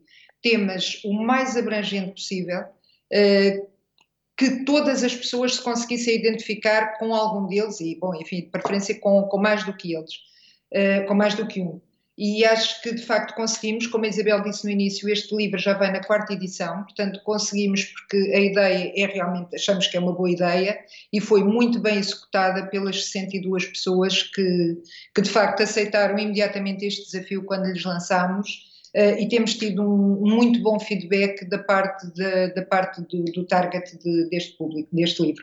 Porque os autores que nós convidámos para escrever, lá está, sobre cada um de sobre um tema diferente, e daí que não haja muitos pontos em comum entre eles, uh, cada um dos autores uh, pedimos que, que o fizesse numa linguagem muito clara, muito direta, com exemplos, com bullet points, com, com, em que os conselhos sejam mesmo evidentes. Que não haja grande exercício literário, mas ir direto à resposta. Como é que eu faço um perfil de LinkedIn? Vamos então direto à resposta, com conselhos úteis. E, portanto, toda essa linguagem descomplicada, uh, sucinta e, e, direta ao âmago da questão é, é muito apelativa para esta nova geração que, que não, não lê grandes extensões de texto. E, portanto, esse se calhar também é um bocadinho o segredo de, deste livro, além dos temas e dos, dos das autores, pessoas que escolhemos para escrever sobre o tema, que, como disse a Maria, são as pessoas certas para falar sobre aquele tema, é também o, o formato do próprio livro. Textos curtos, mas muito ricos de conteúdo. Uh, no, no outro, outro livro que vocês explicaram, o Novas Lições de Liderança de CEOs Portuguesas, entrevistaram 10 líderes portuguesas. Portanto, aqui uh, foram só 10, e agora a minha pergunta é um bocado o contrário. Como é que foi o processo de escolha das pessoas a entrevistar? Como é que vocês conseguiram identificar apenas 10? Procuraram as pessoas que tinham os resultados uh, financeiros mais impressionantes, o maior crescimento, teve a ver com a empatia da história, ou seja, histórias que fossem interessantes de, de ler, ou quiseram, quiseram procurar uma diversidade de percursos para dar uh, uma, uma imagem mais abrangente das possibilidades de, de, das várias CEOs. Qual é que foi o processo de, de construção ou de escolha das pessoas para darem voz neste livro? Bom, neste caso, digamos que logo o, primeiro, o primeiro filtro era serem mulheres, ou seja, serem mulheres líderes, ou mulheres à frente de empresas fundadas por elas próprias, portanto, que são ou que fossem cofundadas por, por mulheres. Esse é o primeiro filtro. Um segundo filtro foi que fossem mulheres que não tivessem sido já entrevistadas no Lições de Liderança. Nós fizemos o primeiro livro, uh, Lições de Liderança de CEOs Portuguesas, que teve um sucesso tremendo, esgotado, e pensámos que deveríamos uh, reimprimir esse livro, mas como algumas pessoas já tinham mudado de empresa, etc., uh, acabámos por decidir que o melhor seria dar voz a mais mulheres ainda, portanto, trazer mais mulheres e fazer um novas lições de liderança. Portanto, primeiro filtro, serem mulheres, mulheres líderes, uh, segundo filtro, não terem sido entrevistadas para o primeiro livro, e depois aquilo que procurámos foi um pouco tudo isso que disse os resultados que apresentam à frente das empresas, a sua história inspiradora, uh, a diversidade de setores de atividade que elas representam, para que, uh, tendo empresas de diferentes setores de atividade, os leitores, as leitoras, facilmente se identificassem com algum deles ou pudessem tirar lições de outros setores, empresas de diferentes dimensões, ou seja, o que procurámos foi diversidade, diversidade de experiências da carreira dessas, dessas, dessas mulheres, isto para que os conselhos possam ser mais úteis e ter uma abrangência maior, um leque maior de pessoas, um, para que se possam identificar com, com os conselhos e com, com o conteúdo dessas mulheres. Assim, nós temos mulheres que estão na banca, mulheres da consultoria, da, da indústria farmacêutica, temos pessoas dos recursos humanos, das petrolíferas, da energia, temos mulheres académicas, temos mulheres da tecnologia, da cosmética, e é esta diversidade uh, de experiências, de empresas de diferentes dimensões, de percursos profissionais feitos ou dentro da mesma empresa, ou saltando de empresa para empresa, sempre dentro do mesmo setor ou abrangendo diferentes setores de atividade. Esta diversidade de carreiras é que depois é muito inspiradora para partilhar com as leitoras para, para que possam retirar as suas próprias aprendizagens.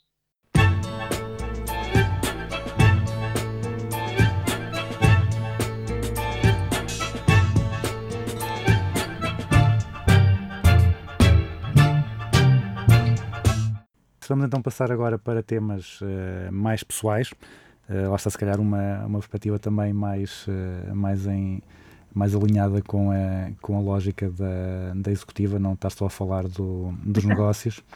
Uh, como é que é um dia normal nas vossas vidas e o que é que mudou com a Covid? Bom, então podemos começar por mim. um dia não normal. É muito diferente, não é muito diferente. Não é muito diferente não, um dia, dia normal. normal é, vamos começar aqui. Um dia normal nas nossas vidas é, é muito diversificado também.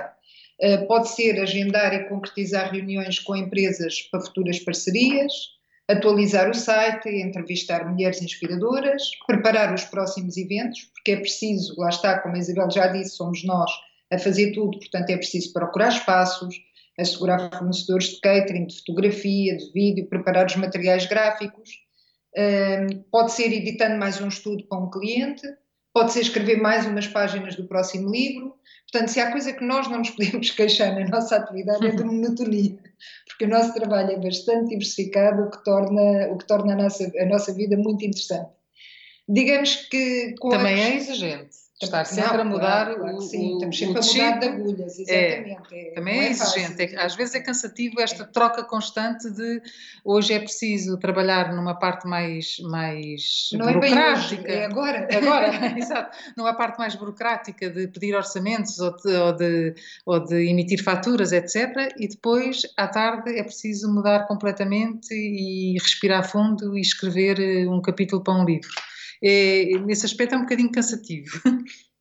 Mas, mas, faz parte. Faz parte. Digamos que em termos de Covid, o que é que o Covid mudou uh, na, na, nossa rotina? Bom, obrigou-nos a focar mais nos livros e menos nos eventos, uh, que são muito valorizados pelo nosso target e, e, também por nós, porque são, no fundo, a nossa principal fonte de receita e esperamos sinceramente poder retomar os eventos em breve, pois temos muitas ideias para concretizar e sabemos que são muito valorizados pelas, pelas mulheres que os procuram. Uh, portanto, são, são realmente muito. Porque lá está, permite o contacto mais direto, permite o networking, um, ehm, que não se faz através do livro, não é como, como é óbvio. Nem do Zoom. Nem é do Zoom, é nem do Zoom, não tem nada a ver, não, não tem nada a ver. Uh, para mim, em termos pessoais, o que é que o Covid mudou? Bom, levou-me a trocar o ginásio por caminhadas na minha zona de residência, portanto, uh, mas descobri que há uma forma muito agradável de fazer, que é ouvindo ao mesmo tempo os podcasts da Rádio Observador, que eu sou grande admiradora, e portanto faço uma caminhada de uma hora, de uma hora e picos, com o maior prazer, uh, sem nenhum sacrifício, sentindo que no final não só me exercitei o corpo, mas também a mente, porque são aprendizagens constantes. Um, referiu que nos ia fazer esta pergunta um bocadinho na senda da executiva de que a vida não é só trabalho. E de facto eh, eu acho que a vida não é só trabalho. Uh, e tal como muitas das, das líderes que nós entrevistamos elas têm uma vida lá fora e nós também temos uma vida lá fora felizmente. Um, eu tenho uma família Uh, e tenho um hobby muito exigente, que é dançar tango argentino. O tango é uma dança extremamente difícil, é uma dança de improviso, uma dança social, e é extremamente rica e exigente e difícil, e por isso é tão entusiasmante que é quase viciante. Costuma-se dizer que quem começa a dançar já não sai.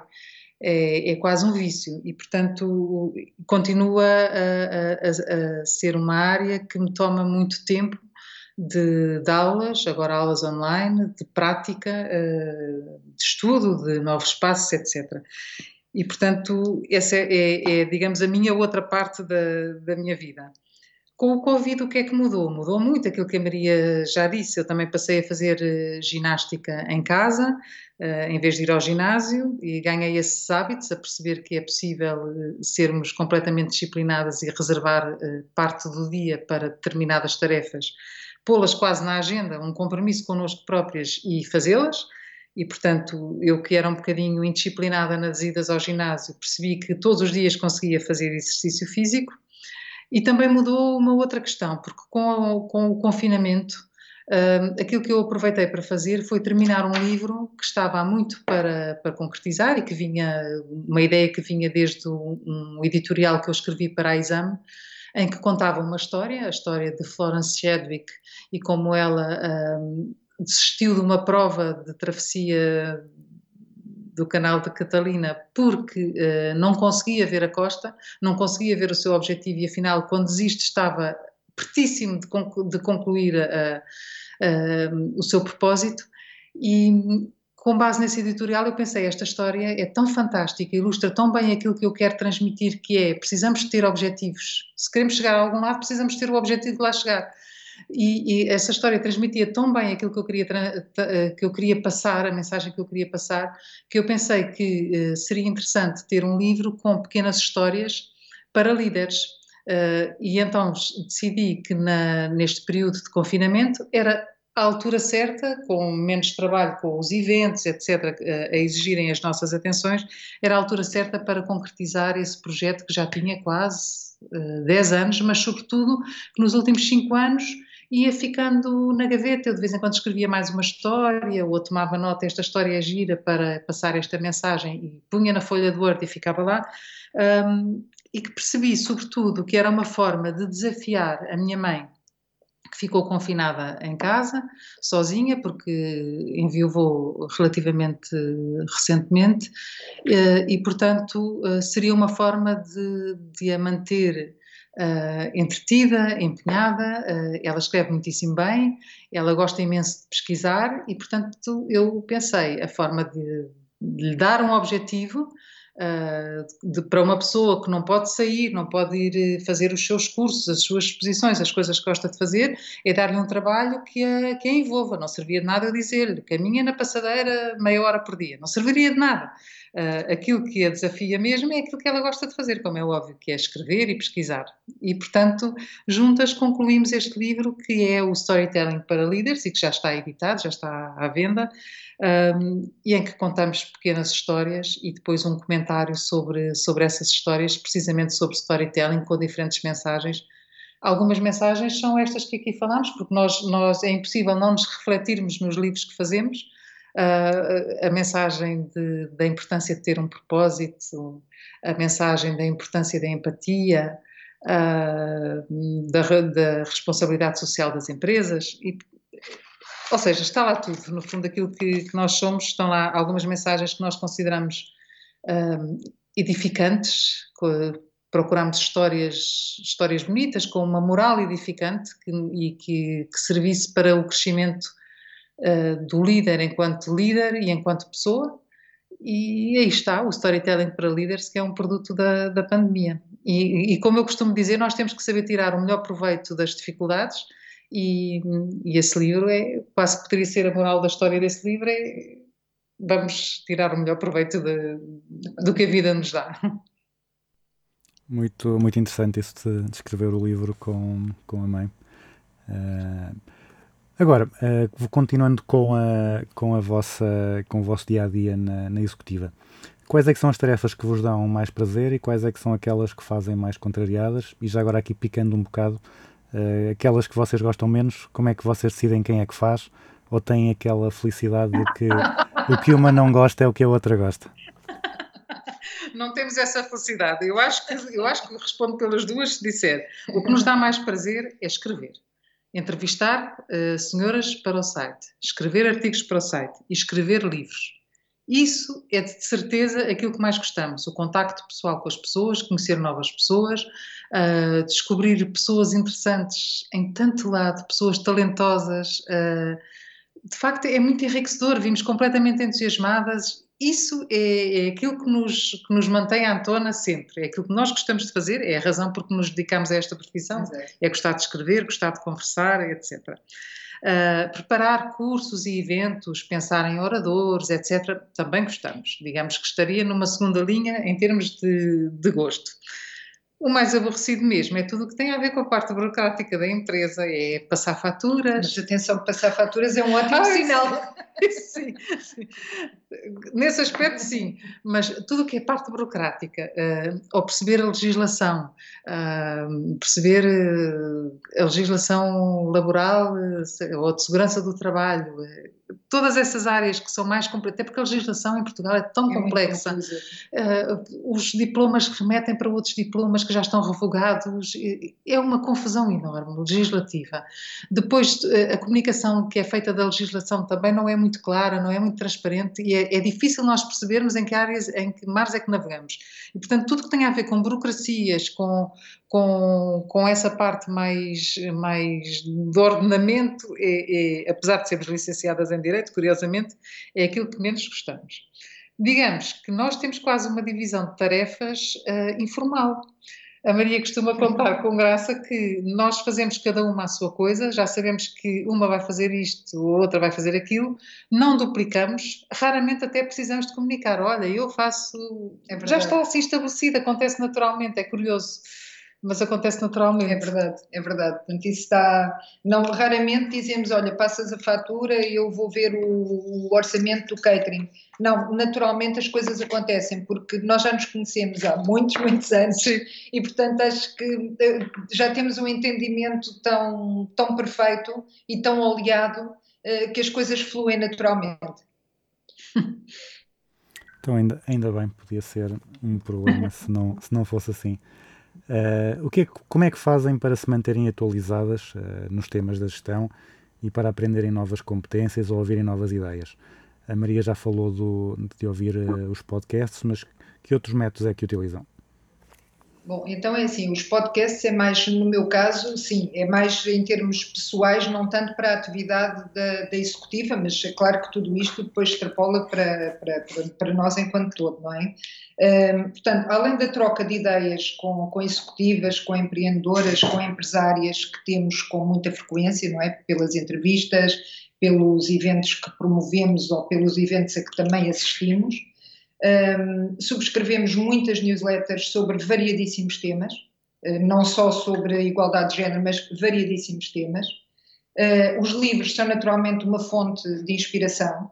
Uh, eu, por exemplo, terminei o ano passado e entrei neste ano a ler os dois livros, os dois últimos livros do, do Tim Ferriss. O primeiro que li foi Ferramentas dos Líderes e depois Uma Tribo de Mentores atravessei o confinamento e agora acabei no, agora mesmo no fim das férias, a semana passada, os dois volumes Aprender com os Melhores do, do espanhol Francisco Alcaide Hernández. Uh, adorei estes quatro livros que, que, li, que têm em comum o facto de nos darem a conhecer pessoas muito interessantes, através de pequenas entrevistas ou de resumos dos seus pensamentos-chave, e estou a falar de pessoas completamente diferentes, porque desde executivos, filósofos, atores, personal trainers, escritores, atletas, enfim, pessoas que foi um prazer descobrir e com quem se, com quem se aprende imenso. Uh, esta é, aliás, uma, uma das máximas que eu tenho, não sou eu, não é? Mas acho que todos os dias nós aprendemos, assim estejamos despertos para isso, não é? Assim o queiramos.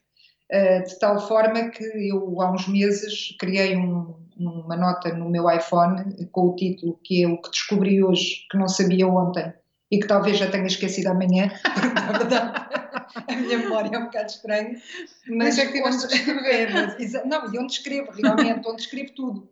Escrevo desde ideias, factos, números, citações, uh, coisas com que me vou cruzando nas leituras que faço no dia a dia, em programas que vejo, conversas que ouço e que anoto ali porque em qualquer altura realmente aquilo é a minha memória. assim o iPhone não me atraiçou também.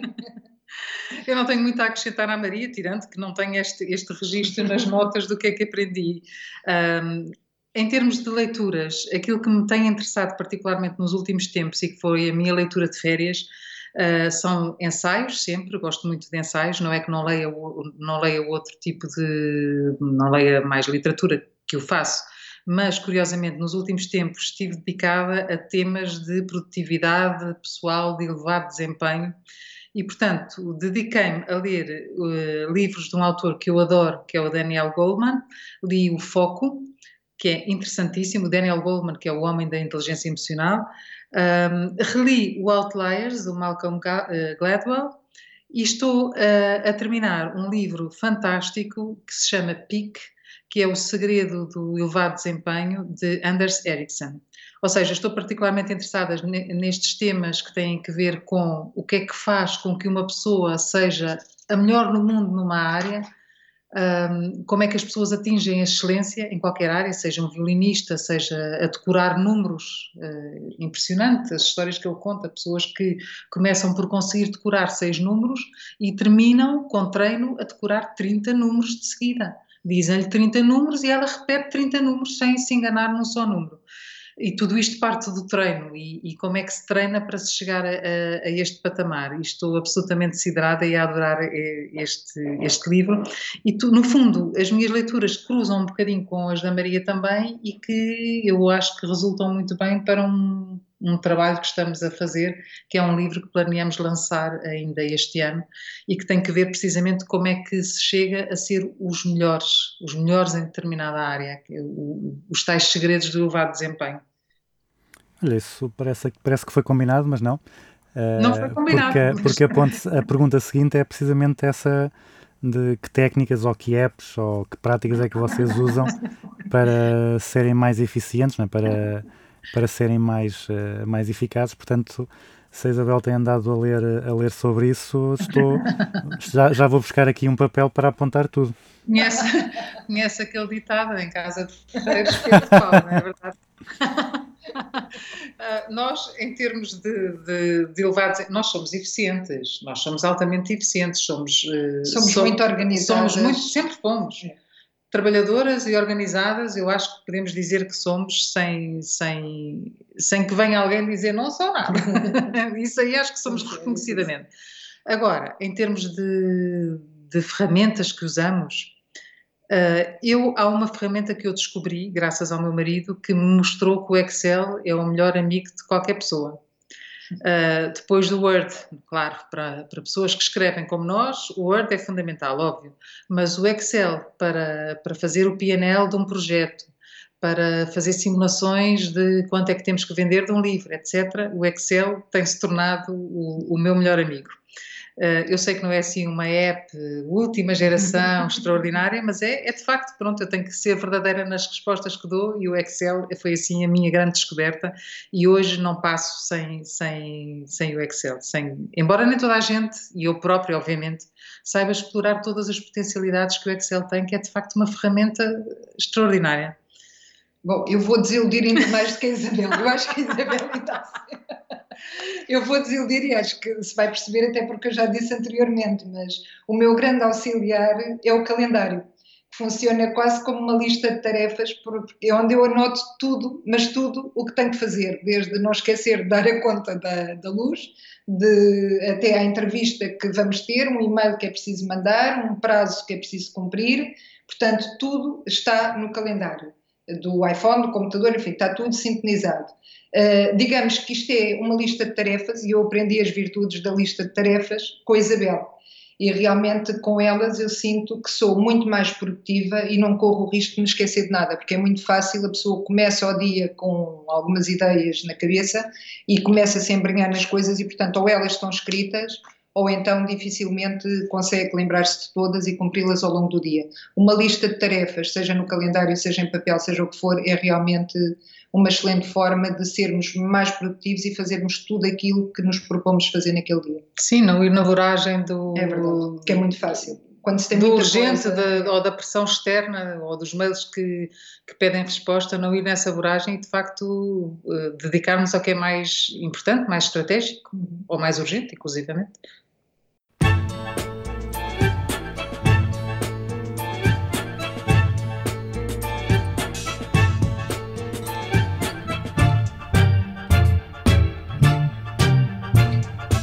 Agora vamos passar para a fase final do, do programa, que é o que eu chamo a grelha fixa. E é, hum. é curioso que a Maria falou no Tim Ferriss. O Tim Ferriss uh, também é uma das minhas inspirações. Uh, aliás, o, o, o, podcast dele foi o que me inspirou para, para este programa.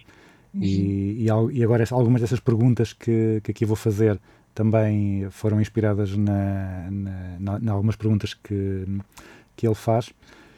E então, a primeira é uh, uma empresa ou um guru admirado, ou uma empresa e um guru, portanto, podem ser os dois. Para mim, que, que na parte do jornalismo de negócios sempre me dediquei mais à área da gestão e em especial também à gestão de recursos humanos, mas a área da gestão em geral, eu diria que o meu guru é o velhinho Peter Drucker, que é considerado o pai da gestão, e eu gostei sobretudo de ler Memórias de um Economista, que é uma biografia, uh, uh, Adventures of a Bystander, ou seja, de um observador que, que, que atravessou o século e é interessantíssimo. Portanto, eu diria Peter Drucker. Gosto também muito do Henry Mintzberg, que desfez completamente o mito do trabalho dos gestores e que é um autor que eu cito com muita frequência e que nos sossega um bocadinho nesta nestas inquietudes que nós temos de, do dia a dia, de pensarmos, mas o meu trabalho, não estou a conseguir fazer as tais coisas que eu tinha na lista de tarefas porque passa a vida a ser interrompida, uh, mas isso faz parte do trabalho. É verdade. Uh, no meu caso, uh, admiro o Richard Branson, pela sua forma de estar e pelo percurso que fez. Provavelmente temos pouco em comum, eu com ele, mas talvez apenas o facto de gostarmos muito de pessoas, gosto muito de pessoas.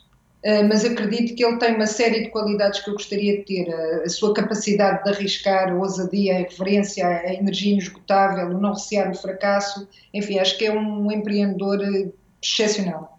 Admiro também muito o Bill Gates, não só pelo, pelo que foi construir a Microsoft, mas sobretudo pelo trabalho que ele tem feito nos últimos anos em todo o mundo junto das populações mais carenciadas e, portanto, acho que é um trabalho absolutamente notável.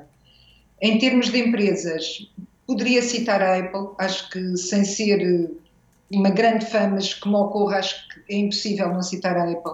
É uma empresa única, é incrível a capacidade de surpreender e de continuar a manter uma enorme legião de fãs em suspense a cada lançamento que faz. É uma máquina de inovação e de fazer dinheiro, eh, como se prova pelo, pelo valor de mercado que não para de crescer, não é? Como vimos ainda há poucos dias. Agora, a pergunta seguinte, e aqui não podem falar dos livros que da Red Cherry, portanto, esses aí já estão de lado. Uh, um livro que toda a gente devia ler, pode ser técnico ou não técnico, além dos livros que vocês publicam. um, Memórias de Adriano, de Marguerite Yourcenar, uh, porque é uma obra-prima. É daqueles livros que é obrigatório ler.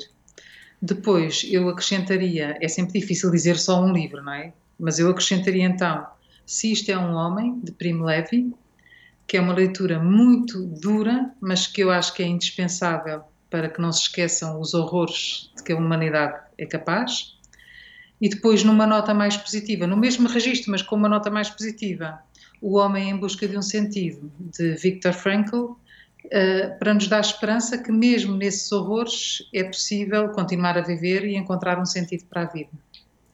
Eu pessoalmente concordo com as sugestões da Isabela, de facto são livros obrigatórios, são, são livros absolutamente marcantes, cada um da sua maneira. No meu caso também, gosto muito de livros e acho que são muito importantes, livros que retratem realidades diferentes da nossa. Uh, tal como as viagens, porque acho que é muito importante sairmos daquilo que é o normal para nós e percebermos que há outra forma de viver, há outra forma de olhar as coisas, de pensar sobre elas. Uh, acho isso, acho que tudo o que seja ter essa oportunidade, quer seja através de viagens ou de livros, acho muito importante. Uh, nesse sentido, não vou dizer que é um livro obrigatório, mas é um livro que me marcou e que já ofereci várias vezes. É o Tigre Branco, do Aravind Adiga, sobre a Índia. Recordo-me que ao longo do livro, várias vezes eu tinha que parar para me quase beliscar e pensar, atenção, isto não é a Índia há um século, isto é a Índia hoje. Portanto, achei, acho que é um banho de cultura, um banho de realidade.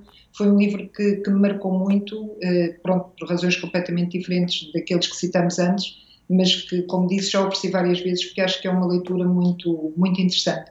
De uma maneira geral, gosto muito de biografias. Um, acho que são uma importante fonte de aprendizagem e reflexão, não só sobre a vida, mas também sobre negócios e carreira. E acho que assim há tanta coisa escrita, tanta coisa que as pessoas tiveram a generosidade de deixar escrita, eh, que vale a pena realmente lermos, porque aprende-se muito com a experiência dos outros. Agora, um conceito ou uma prática da gestão que vocês vejam mal compreendida ou mal aplicada pelos gestores e pelas empresas? Eu diria, talvez, que um, o conceito de responsabilidade social empresarial ainda é mal compreendido por algumas empresas. Não quero ser injusta e dizer que é um conceito que é só entendido desta forma, mas para algumas empresas ainda é apenas um pretexto para marketing, para comunicação, uh, apenas porque fica bem, quase uma caridadezinha de empresas e quando deve ser uma política ou uma estratégia completamente entranhada na sua identidade, deve fazer parte da sua identidade uh, e, sobretudo, que é um conceito que, se não se materializa, em primeiro lugar, para os colaboradores e para os fornecedores da empresa, não faz qualquer sentido. Não faz qualquer sentido uh, ter voluntários da empresa num hospital ou a pintar as paredes de, de um centro de, de, crianças, se não se trata os seus próprios colaboradores com respeito, se não se paga uma remuneração justa, se não se paga atempadamente a fornecedores, Ou seja, é uma forma de estar na, na vida empresarial que tem que ser coerente e transversal. E que não é apenas uh, para comunicar, porque fica bem sair uma notícia de que os colaboradores da empresa foram pintar o centro de dia uh, dos idosos ou das crianças. Uh, eu destacaria a igualdade de género, porque continuamos a ouvir muitas empresas dizerem com orgulho que a sua força de trabalho está equilibrada, mas quando perguntamos quantas mulheres têm no topo, muitas vezes ainda é nenhuma ou são muito menos do que aquelas que deveriam ter, para que a empresa de facto eh, se possa vangloriar de ter verdadeiras políticas de igualdade de género. Portanto, acho que ainda aqui há alguma confusão eh, no que é que é no que é que é o trabalho que tem que ser feito neste sentido e os resultados que se têm que alcançar. E um conceito ou uma prática sobre o qual tenham mudado de ideias? Uh, eu ainda nesta linha. Pois, eu acho que sim. Eu ainda nesta acho linha era sim. capaz de falar do tema das cotas. Pois. Uh, adoraria que as cotas não fossem necessárias para termos mais mulheres uh, na liderança de empresas e de outras organizações, uh, mas infelizmente ainda são e penso que vão continuar a ser durante alguns anos.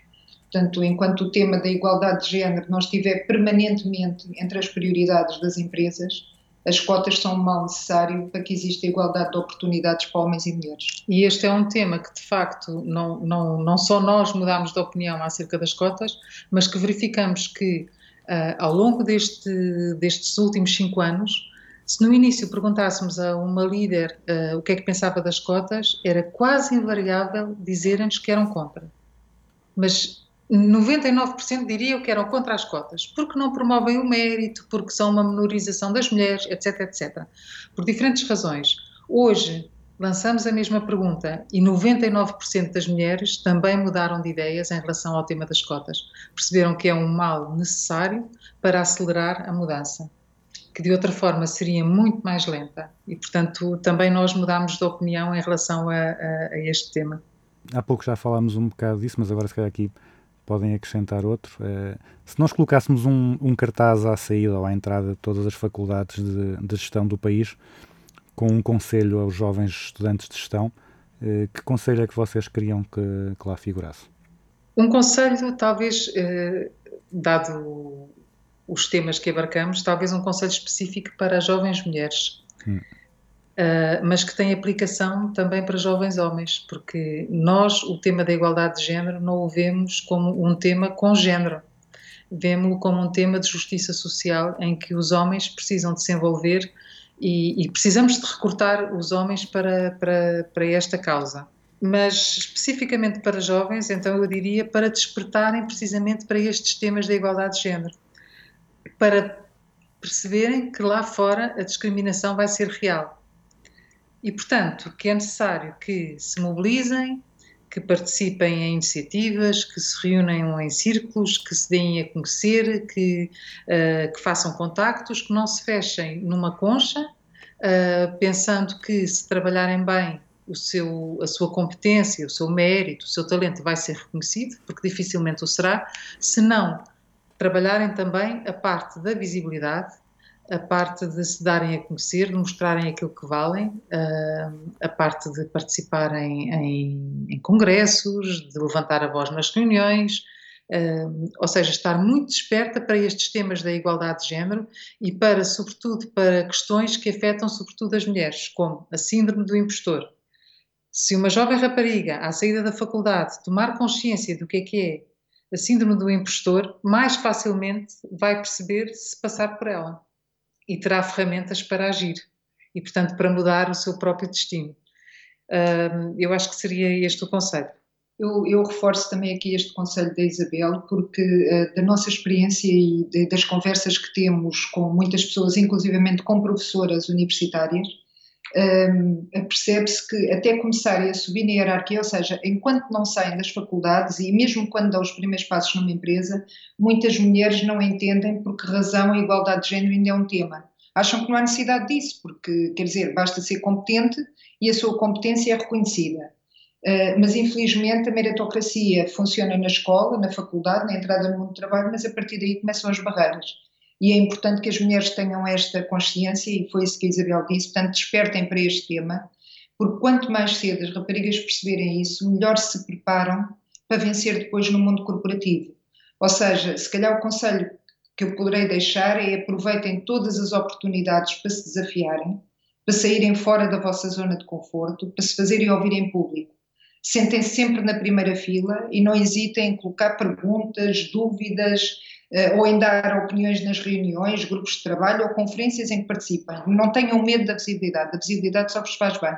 É mesmo preciso dar nas vistas, desde que seja pelas razões certas.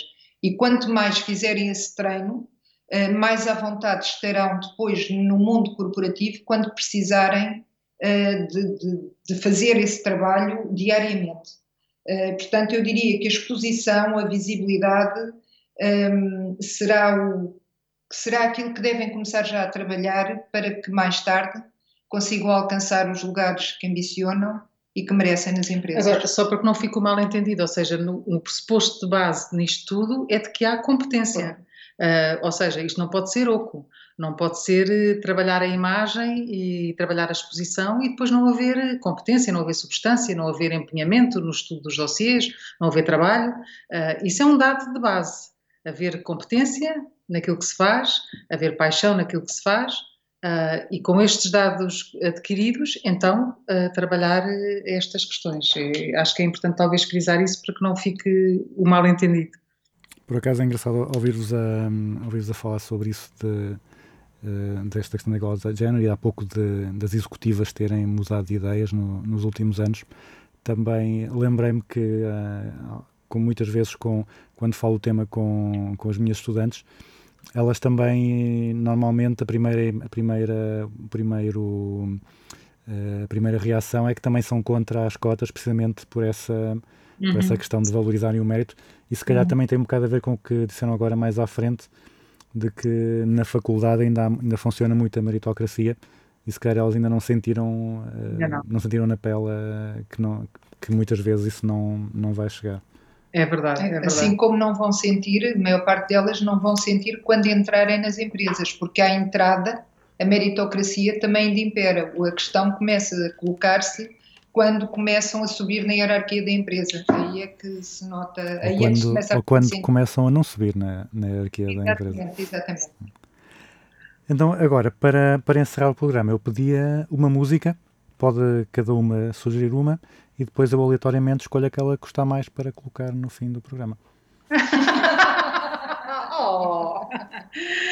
Então, eu sugiro La Bruja, que é um tango do Juan D'Arienzo. Uh, é daqueles tangos que ainda se ouve assim o ruído dos discos, é, são gravações antigas, mas que ilustra muito bem que o tango não é só sensualidade, não é só sofrer e coisas muito trágicas, que o tango é muito divertido. Bom, eu tenho uma, eu tenho uma sugestão totalmente diferente eu sugeria a música Bohemian Rhapsody dos Queen, porque foi com os Queen que descobri a música, porque me continua a arrepiar sempre que eu sei esta música, eh, porque acho que foi uma, uma ousadia, digamos, deles com banda apostarem numa música deste género, foi uma coisa completamente fora da caixa. Uh, e porque realmente o Freddie Mercury é uma pessoa que eu continuo a admirar imenso, acho que foi um brilhante entertainer e um verdadeiro exemplo de coragem e determinação.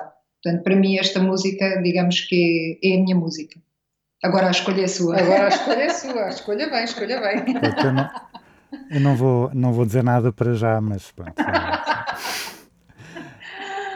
Uh, Maria Isabel, muito obrigado pelo, pelo vosso tempo e não só pelo tempo mas pela, pela conversa tão, tão agradável e tão divertida que, que aqui tivemos.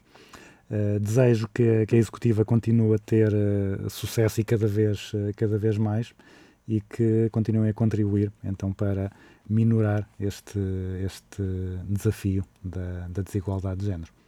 Muito obrigada, nós é que agradecemos, foi um prazer e desejamos também muitas felicidades para o programa. Fantástico. Muito, Muito obrigada. obrigada. E desejamos também que realmente esta conversa possa ser uma inspiração também para os seus alunos, alunas e alunos. Ah, seguramente que sim, seguramente que sim.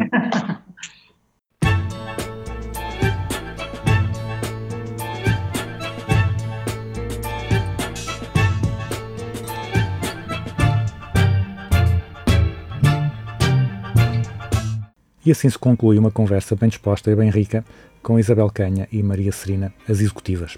Se querem manter-se informados sobre a gestão em Portugal, quer sejam homens ou mulheres, recomendo que visitem o site executiva.pt, subscrevam a newsletter e deem uma olhadela nos livros que elas publicam. Há muito conteúdo de qualidade.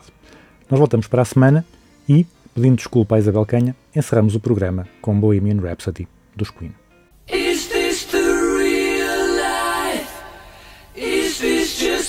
Just fantasy? Caught in a landslide, no escape from reality. Open your eyes, look up to the skies and see. I'm just a poor boy. I need no sympathy. Because I'm easy come, easy go.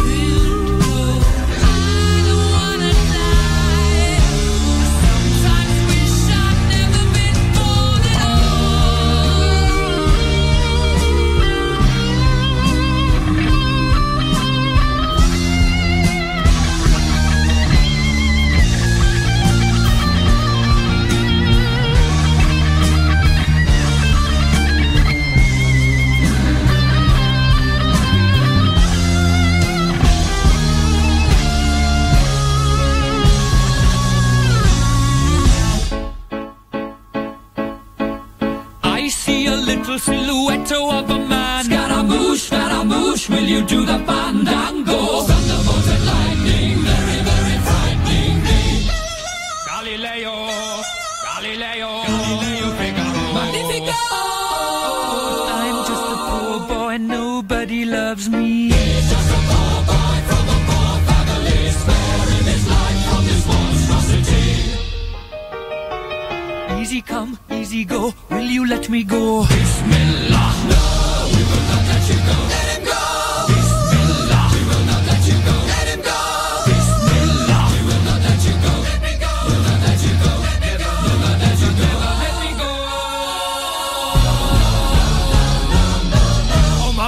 mia, mamma mia. Mamma mia, let me go.